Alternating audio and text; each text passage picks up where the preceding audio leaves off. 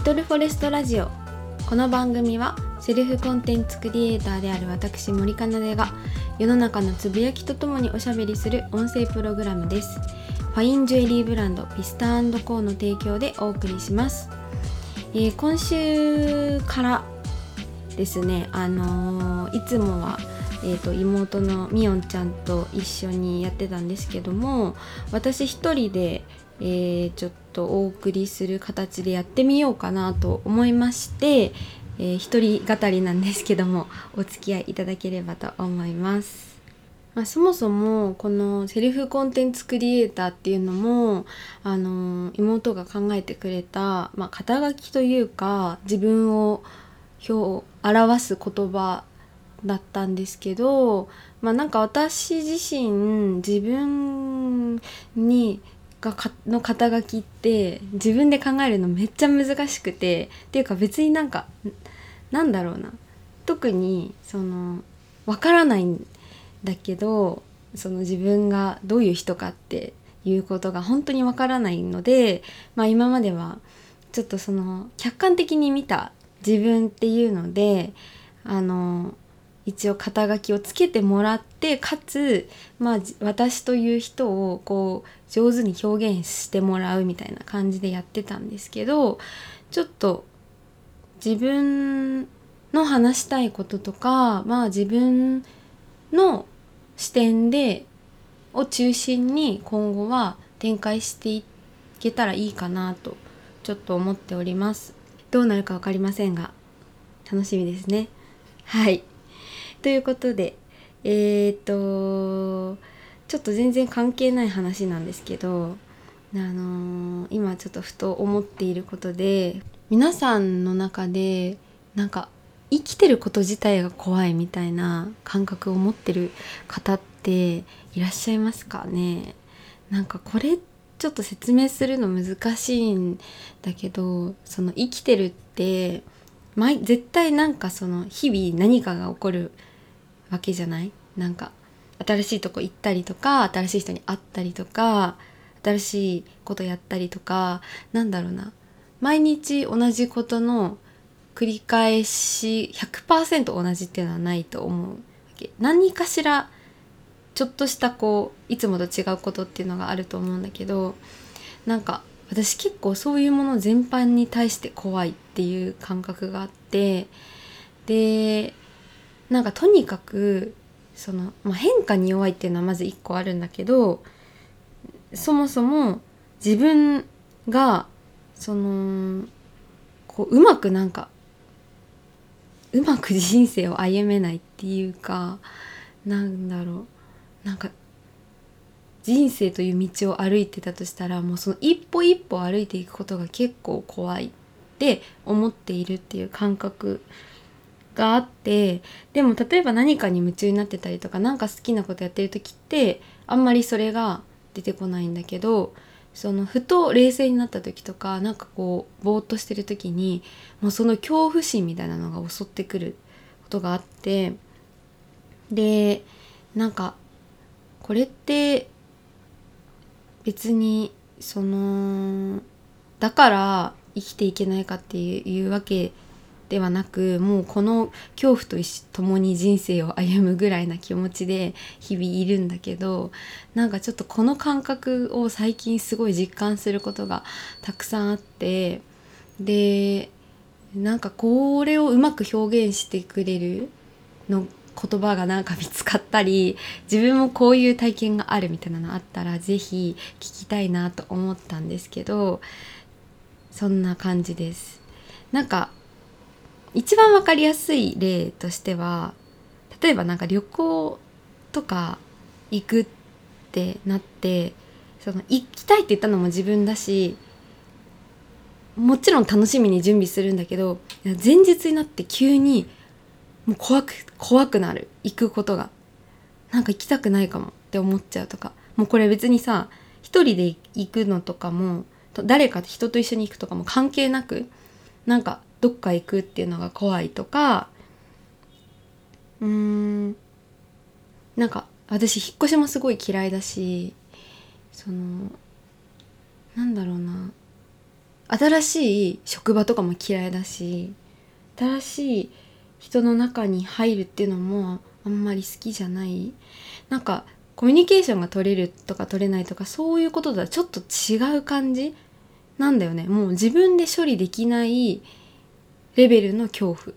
だからどうしていいか分かんないみたいないつもあって。今のはすごい分かりやすい例なんだけど割とそういうちっちゃいバージョンが日常でもあるからなんかしんどいなってそういうのを感じてると思います。はい。というわけでまあちょっとこれは最初からネガティブな話になってしまって申し訳ないんですけども今日は全然違うテーマでえっ、と話していきたいと思います。今日のテーマは今日からできるボディメイクのすすめ、えー、こんなツイート見つけました。完食もしていないしそんなにたくさん食べないようにしているのになかなか痩せない人はどうしたら痩せるのかしら。というツイートですね。うんと私もあの自分の体に関する悩みがもうね多分高校生ぐらいの時からずっとあって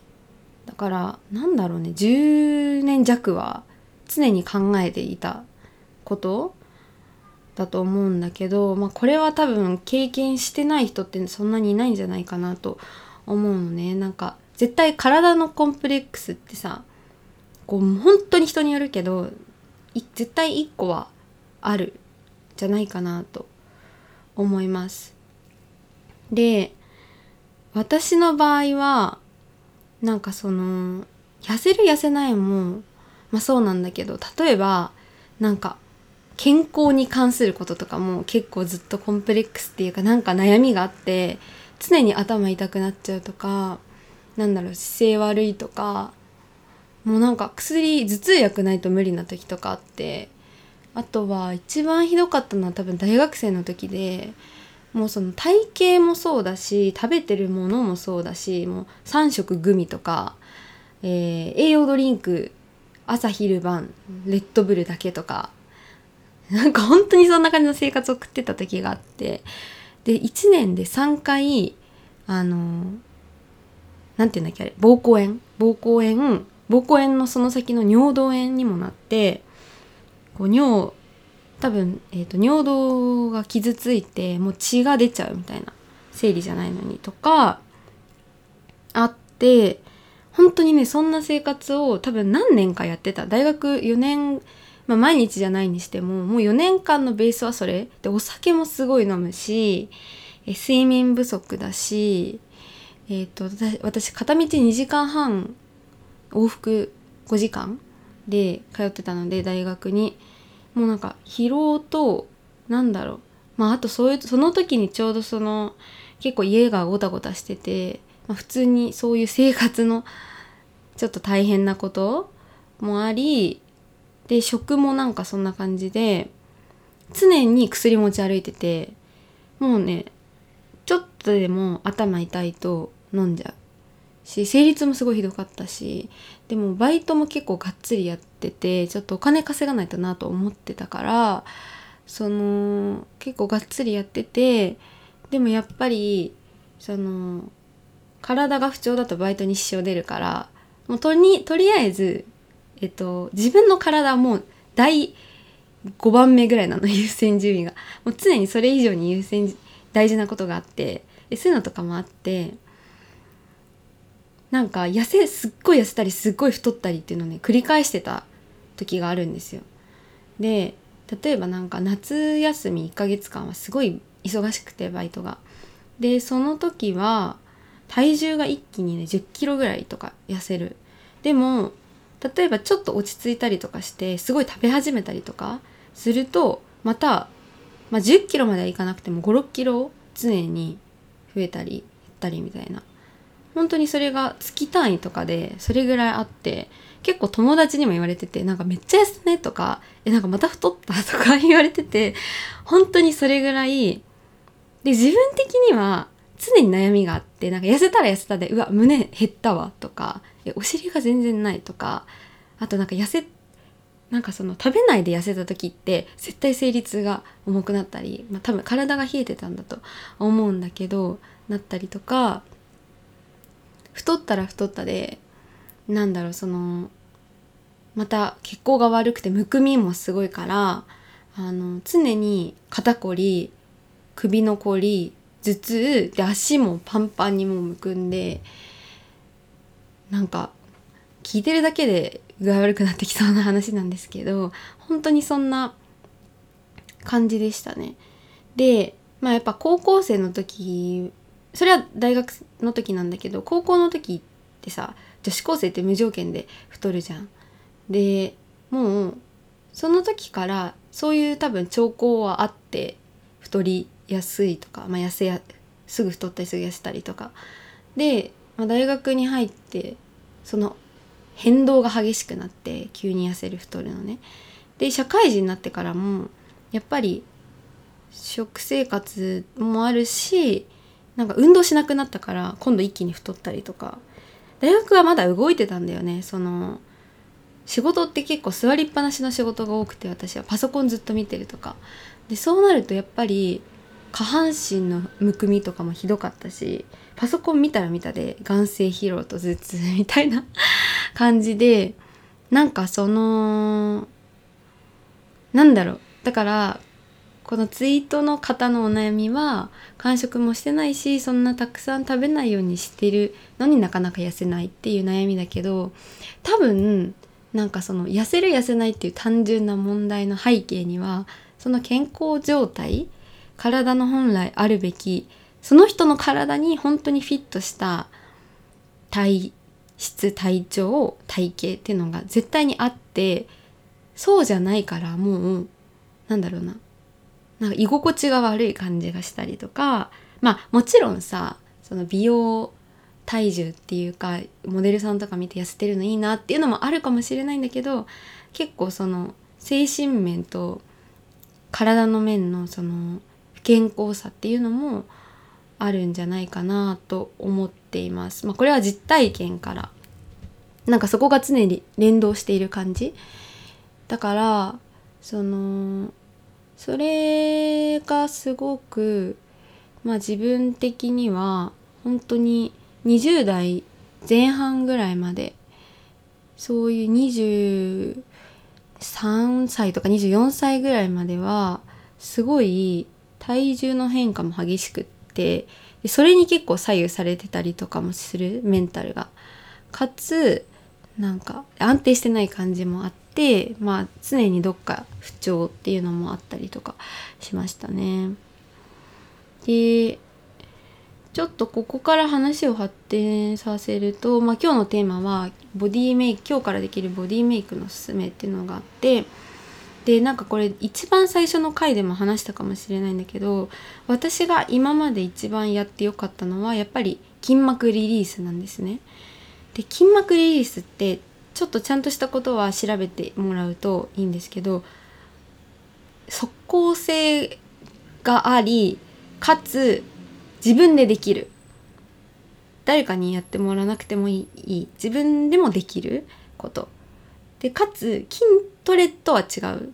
から別にその筋肉があるない関係ないとか運動苦手とかも得意苦手も関係なくできる。で家でできる。っていう点においてすごくおすすめです。ただデメリットは痛い。とにかく痛いしあの発狂するぐらい痛いんですけどただこれがめちゃめちゃ私は一番効いてそのえっと導入としてはまずその筋膜リリース用のボールとか売ってるんですけど、まあ、別にそれじゃなくてもよくてなんかゴルフボールとか固めのボール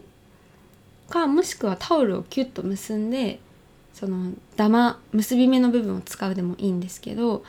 なんか硬いものを腰とか太ももの裏とかあとあの太ももの外側とかとにかく張ってる部分とかちょっと触って痛いなっていうところに押し当てる。でそのボールを床に置いてその上に乗っかるでもいいしなんかその部分をねつけて。でそれでコロコロちょっとしてみるともうそれだけで多分最初は激痛が走るんですけど本当にこれが私は一番良かった。最初の半年ぐらい結構ほぼほぼ毎日体をずっと触っててでまあ痛いからね毎日やるの結構しんどいんだけどちょっとずつでもその痛いところを、まあ、手でほぐしたりとかそのボールとか使ってほぐしていくと本当にちょっとずつだけど柔らかくなるのね。でその柔らかくなってきたっていうのを自信にしてどんどんどんどんやっていってまあ早くて多分1ヶ月ぐらいでも多分痛くてそんなんできないと思うからちょっとずつやるとして3ヶ月から半年ぐらいは本当にちょっとでいいから続けていくとその張りがまずなくなる鏡で見てねこう分かるぐらい自分でパッと見て触っても全然違うし柔らかさが。でそのなんかいろいろ YouTube とかにも多分やり方みたいなのが出てるし今筋膜リリース専門のそのお店とか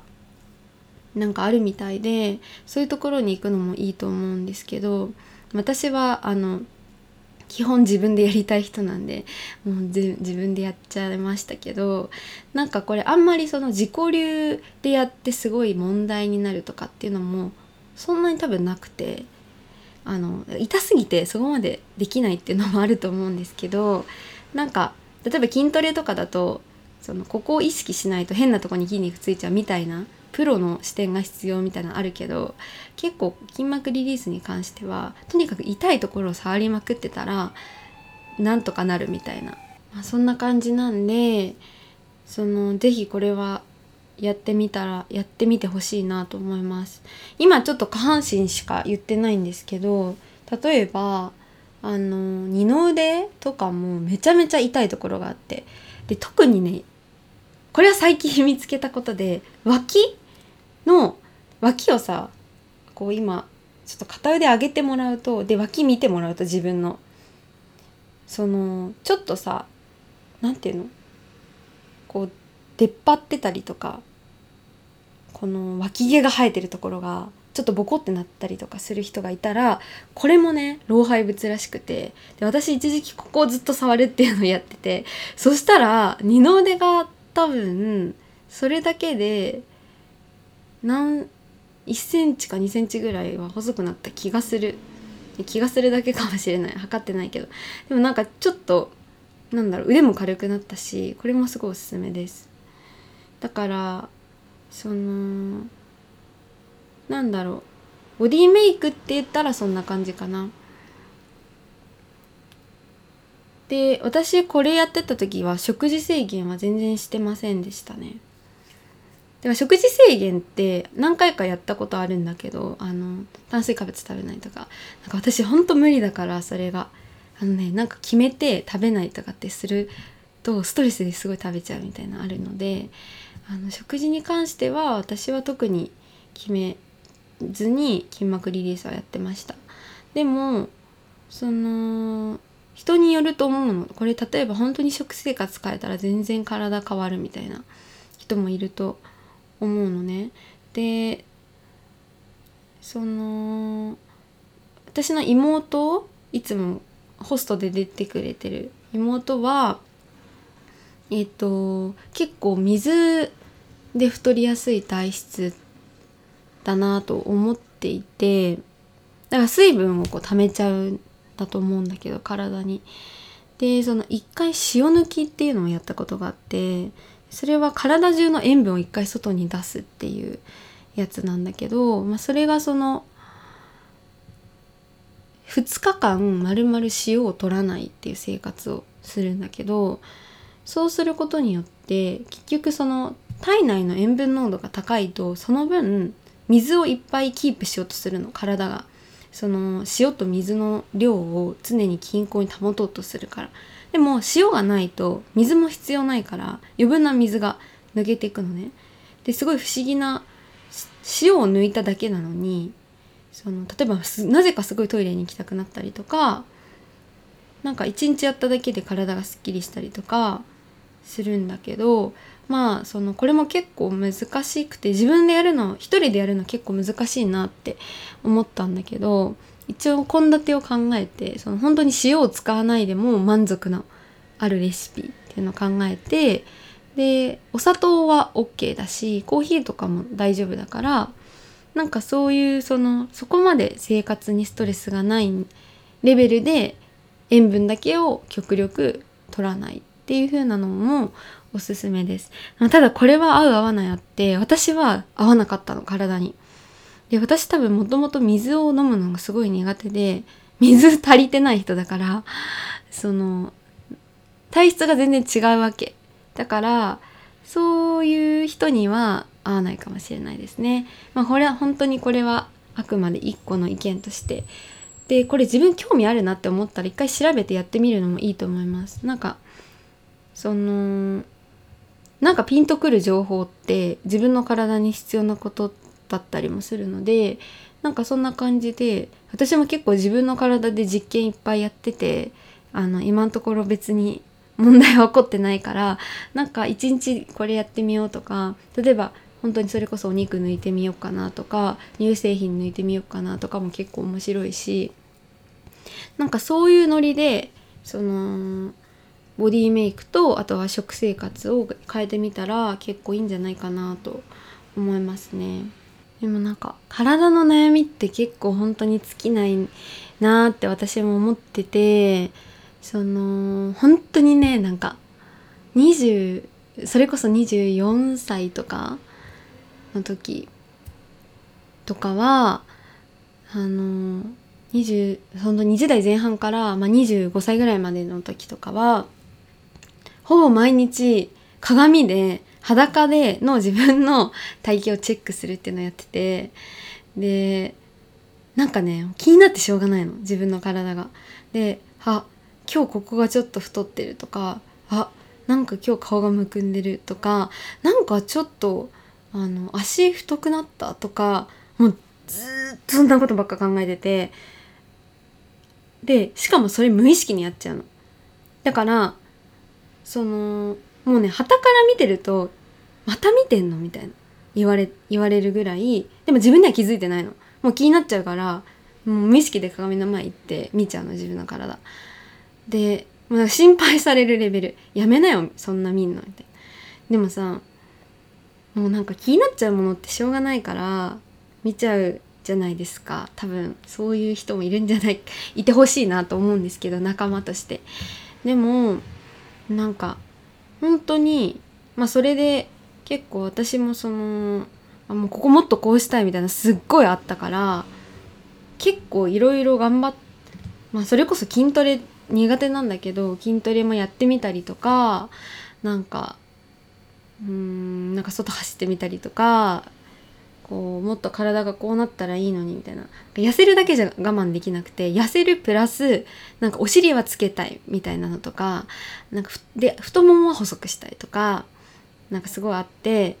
であと友達に言われるのもすごい気になっちゃうからなんかあの痩せたねって言われるとえ本当？嬉しいって思う反面えなんか本当かな？みたいな。痩せ確かに痩せたけどってことはまた太る周期が来るのかなとか なんかその痩せたら痩せたで次太ることを心配したりとかあとはなんかちょっとあれ今日顔むくんでるねみたいな言われただけでえマジ？どうしよう？みたいななったりとかなんかいやもうでもその時の自分って本気だからさもうなんか誰に何言われてももう絶対気にするし全てを真に受けちゃうしなんか軽く考えるとかもできない。だよね。もうだからなんか本当にそういう悩みってまあもちろんない人もいると思うけどある人にとっては結構毎日だってその体と付き合うわけじゃん自分は。でもう他のこと手につかなくなったりさ仕事とか気になっちゃうと。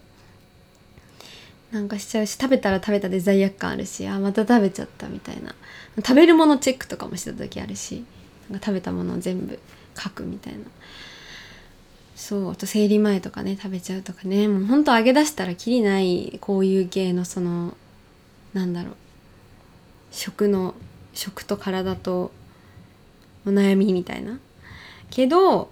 そのたまたま私この1ヶ月ぐらい全くほぼ1週間に1回ぐらいだけ鏡見るんだけど自分の体。見なくなったんです。でもそれなんでかって聞かれると正直分かんなくて忘れてたの単純に多分自分の全然違うところにばっか聞い取られてたのねなんか何かがうまくいってるとかじゃないよ全然あの本当になんか常に割と悩みはあるんだけどただもう体のことを上回る悩みができあったんだろうね考えることが。で本当に忘れてたの。1ヶ月ぐらいそれやっててそしたら多分今過去今までで一番体型と体調がいいの。で結構これ自分でもびっくりしてて全く気にしない今までこんなにいろいろ気にしてやってたけどそういう時って本当に常に不調が見つかるわけでも全く気にしなく忘れる？もうなんならなんか自分の体なんてどうでもいいぐらいな気持ちになったたった1ヶ月なんだけどここで体が勝手に調整してくれた感じがする自分のたちの都合のいいように細胞が居心地いいようになってくれたっていう感じがして。でなんかそこで本当には気にしない無視する体のことは体に任せるっていうのが一番いいんだ。っていうことに気づいてでもねこれは普通に難しいと思うんです。気にしないってさ割と一番ハードル高いことだなって 思うので普通に難しいと思うんだけどそのだから一個その情報としてすごい今ね体のこととかで悩んでる方がいたらそのまあ私の本当に小さい体験談だけど一個情報としてその気にしない時が一番多分いい体が。でそれはね本当に体が良くなってんのか自分の目がバグっててもうどうでもいいって思ってんのか分かんない正直でも少なくとも悩まそこにおいて悩まないっていう現実が今あるのでやっぱりそのことをどうにかしようと思ったらほっとくっていうのも一個の手だなっていうふうに思っててだからで絶対そういうタイミングって来ると思うのなんかねそれだけ気にしてるって普通に人間難しいことだと思っているのでそのそれが、まあ、できるタイミングを待ってあげたりもちろん筋膜リリースとかやりまくるのは全然ありだと思う。私はもう何年もそういう時を過ごしてきたから多分もう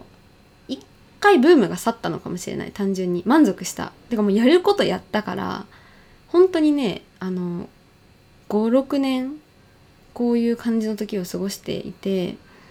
満足したっていうのもあったんだと思うんですけどだからそういうまあ自分的ブームが来るのをブームが去るのをこう待つっていうのもありだしなんかふとした瞬間にその悩みを上回る何かが起こった時にふと自分の体を見た時にえ今が一番いいじゃんみたいななったらもうそれを習慣化していったらいいのかなと思います。ただこれってきっと人生のどっかのタイミングでまた例えば女性だったらさその出産したりとかすると体型変わるとか言うじゃない？なんか私は経験ないからまだわからないけど多分またそうなったらきっとねホルモンバランスのがの乱れもありそういうことも悩みもまた出てくるのかなと思うけどまあ一個の経験としては気にしない時が一番いいっていうのをがあるのでなんかそれをこれ今聞いてくれてる方にもちょっとそれを知っといてもらえると嬉しいなと思います、えー、この番組では引き続きファッション美容食にまつわる情報だけではなく生き方や考え方などの人生をちょっと楽にする視点もシェアできればと思っています。よかったら Spotify、Apple Podcast などの各種プラットフォームでフォローしてくださいね。アットマークかなでもり.ちゃんのインスタグラムでアップしているのでぜひそちらもチェックしてみてください。この番組を提供してもらっているジュエリーブランドピスタコーではオンラインストアにて使えるクーポンコードを発行しています。すべて小文字のアルファベットでリトルフォレストラジオスペースなしで入れていただくと10%オフでお買い物できます。番組の概要欄にオンラインストアのリンクを貼っておくのでぜひチェックしてみてください。えー、今週もありがとうございました。ちょっと一人でベラベラ喋る回でしたが、どうでしたでしょうか？なんか2人の方が聞きやすいのかなって私的には思ってて1人で喋ってるのって聞いてる側からしたらちょっとどうなんだろうっていうのがあるのでもしそのやっぱり対話形式の方が聞きやすいっていう声があれば全然遠慮なく言っていただきたいなと思います。ではまた来週次のエピソードでお会いしましょう。バイバーイ。